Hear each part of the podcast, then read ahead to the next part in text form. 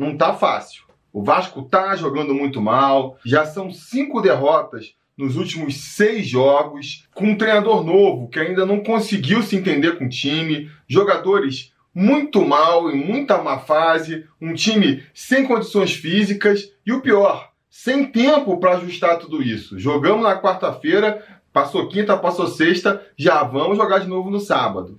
Diante desse cenário, é normal ver o Vascaíno desacreditado numa vitória do Vascão. Mas eu vou tentar aqui provar que dá para ganhar sim. Depois da abertura.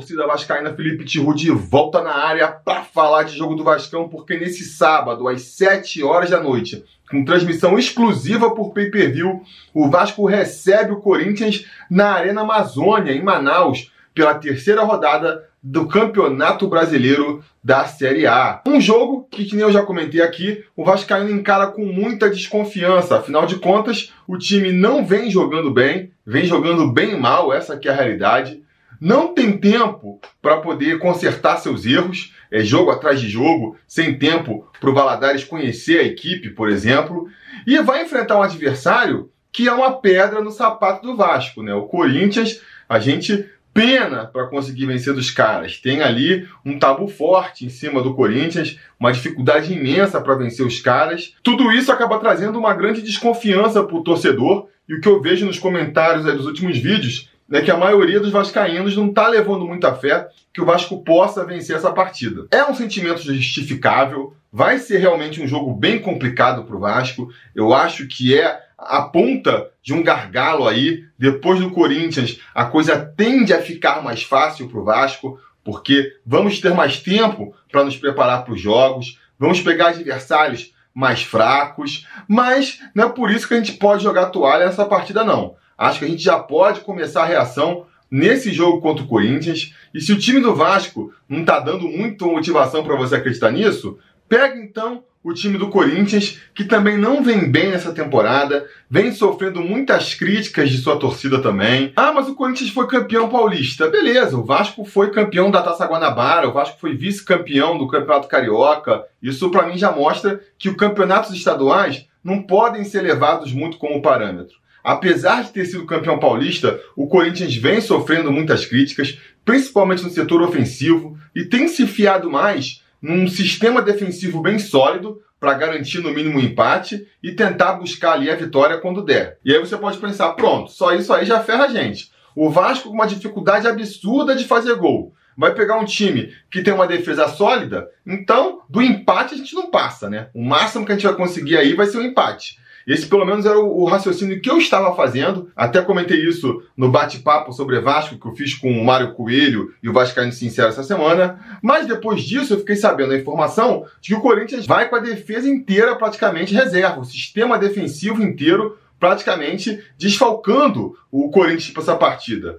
Então vocês vejam, Fagner, lateral direito, não vai jogar. Manuel e Henrique, os zagueiros, não vão jogar. O Aranda ali pela esquerda também está machucado ainda. Júnior Urso, volante do time, também não vai jogar. Quer dizer, sobrou o Cássio aí de titular do sistema defensivo do Corinthians. Diante disso aí, por mais que você possa até dizer que o sistema é, tático do Corinthians ele ajuda, favorece uma defesa compacta, independente das peças, não há como negar que se você troca os titulares pelo reserva, vai rolar uma, uma fragilização natural do, do, sistema, né? A gente não pode considerar aqui que os reservas são sempre do mesmo nível dos titulares, né? Pode até ser num caso ou no outro, mas no sistema defensivo todo, então eu acho que o Vasco pode encontrar um pouco de facilidade para penetrar na defesa do Corinthians é, nessa partida. Por outro lado, falando do Vascão, voltando para o Vascão aqui, por mais que não hajam muitas esperanças nas quais se agarrar aí para ver um Vasco jogando melhor do que jogou nas últimas partidas, porque é muito pouco tempo que o Vasco está tendo entre as partidas para poder tentar arrumar a casinha, né? Que nem eu já falei. Valadares, por exemplo, assumiu o time, ainda não conseguiu ter aí dois, três dias de treinamentos intensivos para poder é, conhecer melhor o grupo, aplicar sua filosofia. Pegou o time numa segunda-feira, na quarta-feira jogou contra o Santos, depois passa dois dias, enfrentou o Atlético Paranaense, passa mais dois dias, enfrentou o Atlético Mineiro e agora vai enfrentar o Corinthians. Assim, um jogo atrás do outro, jogos complicados contra adversários difíceis. Então, realmente é uma fase turbulenta aí, a qual o Vasco vem atravessando e respondendo da pior maneira possível, mas que vai passar. Mas que vai passar. E para esse último jogo dessa fase, que é a questão do Corinthians aí, realmente, se você não dá para confiar que vai mudar o esquema tático, porque está sem tempo para treinar, não dá para confiar que os jogadores vão entrar com um físico melhor, porque não tiveram tempo também para aprimorar a parte física. Não dá para contar muito com uma mudança de fase dos jogadores, porque é difícil, né? O jogador vem aí três, quatro, cinco jogos jogando mal, de repente vai acordar um dia e vai começar a jogar bem. Difícil de acreditar. Diante desse cenário, o que, que eu acho que o Vasco poderia fazer para esse jogo agora contra o Corinthians? Não vou nem aqui mais uma vez tentar escalar o time do Vasco, porque é justamente por conta desse atropelo.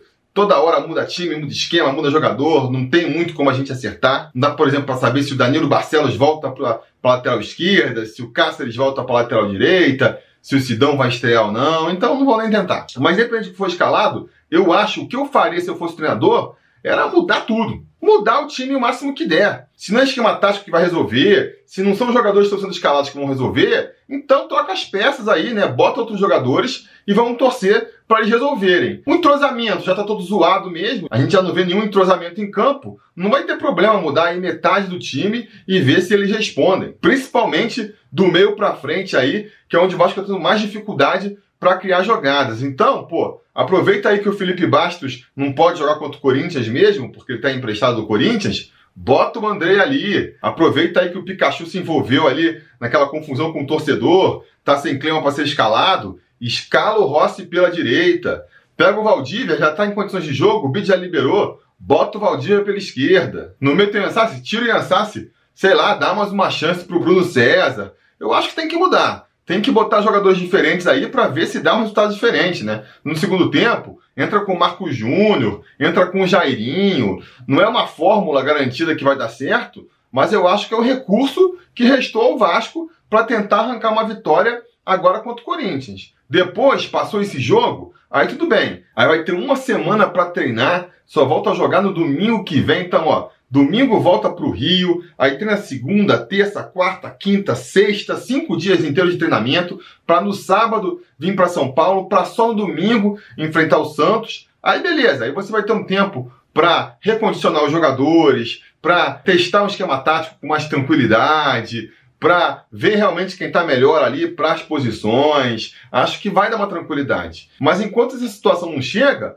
Vamos com o que tem para hoje aí mesmo, bota os jogadores diferentes para dar uma chacoalhada nesse time e vamos tentar arrancar essa vitória na raça e na coragem. Vamos contar também aí com a torcida do Vasco em Manaus, que está fazendo ali um show muito bonito, já está mostrando que vai querer pegar esse time no colo sim, recebeu o time no aeroporto com muita torcida, com muita vibração, teve um incidente ali do, do Pikachu, tem sempre a galera mais revoltada que vai querer brigar, partir para o confronto, mas pelo que eu vi das imagens ali, a postura da grande maioria da torcida é uma postura de festa, é uma postura de tentar empurrar o Vasco para frente. Então, é, repito o que eu sempre digo aqui, se o Vasco corresponder em campo, eu acho que a torcida vai abraçar o time, vai junto com o time e pode empurrar o Vasco para a vitória. Muita gente reclama aí da questão técnica de você abrir mão de São Januário para jogar em outras praças, achando que isso pode é, atrapalhar o desempenho do Vasco. Eu acho que assim, realmente, vai jogar num campo desconhecido,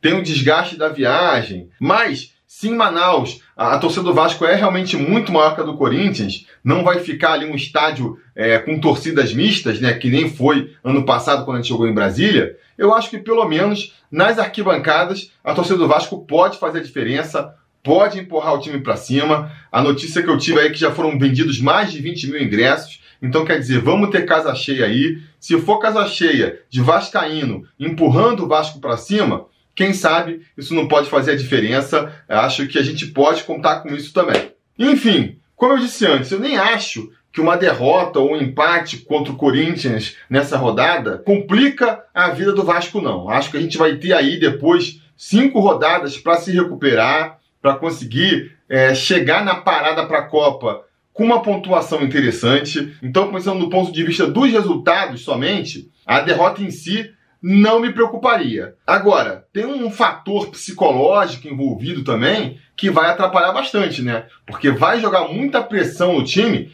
para as próximas partidas. Se o Vasco chega na quarta rodada com três derrotas no lombo, ou a três jogos sem vencer, que seja, se a gente empatar, vai com uma pressão muito grande para o próximo jogo, uma responsabilidade muito grande de ganhar. A torcida com certeza vai pegar no pé ao longo da semana. A imprensa também, a gente sabe, não alivia para cima do Vasco. Então tudo isso vai criando uma pressão que vai desestabilizando o time, né? E nesse sentido que eu acho que uma vitória agora já no sábado vai ser bastante importante. Nesse sentido de tirar a pressão do grupo, em cima do grupo, por resultados, né? Porque também tem essa questão, né? Os jogos vão ser mais fáceis, o Vasco vai ter mais tempo para se preparar, tudo bem. Mas o Vasco entraria nessa sequência com a responsabilidade de não errar nada, né? Ter que fazer tudo certinho para compensar ali as rodadas anteriores com pontuação muito baixa. Então, óbvio, né? A vitória é sempre o resultado que a gente tem que perseguir. E quanto mais tempo sem vencer, mais importante fica sendo que o resultado da próxima partida traga os três pontos pra gente e é confiando nisso que eu acho que o Vasco pode sim surpreender aí a maioria das pessoas e arrancar uma vitóriazinha contra o Corinthians. Repito, o time do Corinthians não vem bem, o Vasco também não vem bem? Não vem, mas eu acho que tem condições de superar sim. Vai ser um jogo, claro, brigado, vai ser um jogo muito provavelmente feio de se assistir, disputado e que vai ser decidido nos detalhes, né? Vai ser decidido nos detalhes. Espero que dessa vez a sorte sorria para o nosso lado e quando a bola tiver que entrar lá num lance inusitado, num chute de fora da área, numa bola cruzada pingando ali na frente da área, é, essa situação seja do Vasco e não do Corinthians, né? Enfim, vamos ver. A minha aposta aqui, não vou deixar de fazer, vai ser que o Vasco vence por 1 a 0. A gente vai penar um pouco com a defesa corintiana, mas vai conseguir achar esse gol. E a gente vai trazer os primeiros três pontinhos para casa, que vão ser de muita importância nesse longo campeonato que a gente tem pela frente, não é mesmo? Mas diga nos comentários então a opinião de vocês sobre a partida, a expectativa, tão otimista, tão pessimista, como é que vocês estão aí? Não se esqueçam de deixar sua opinião no comentário e não se esqueçam também de voltar mais tarde, porque se tudo der certo e nada é errado, depois da partida a gente volta com mais um vídeo para comentar o resultado. Beleza? Tá combinado? Então tá combinado. A gente vai se falando.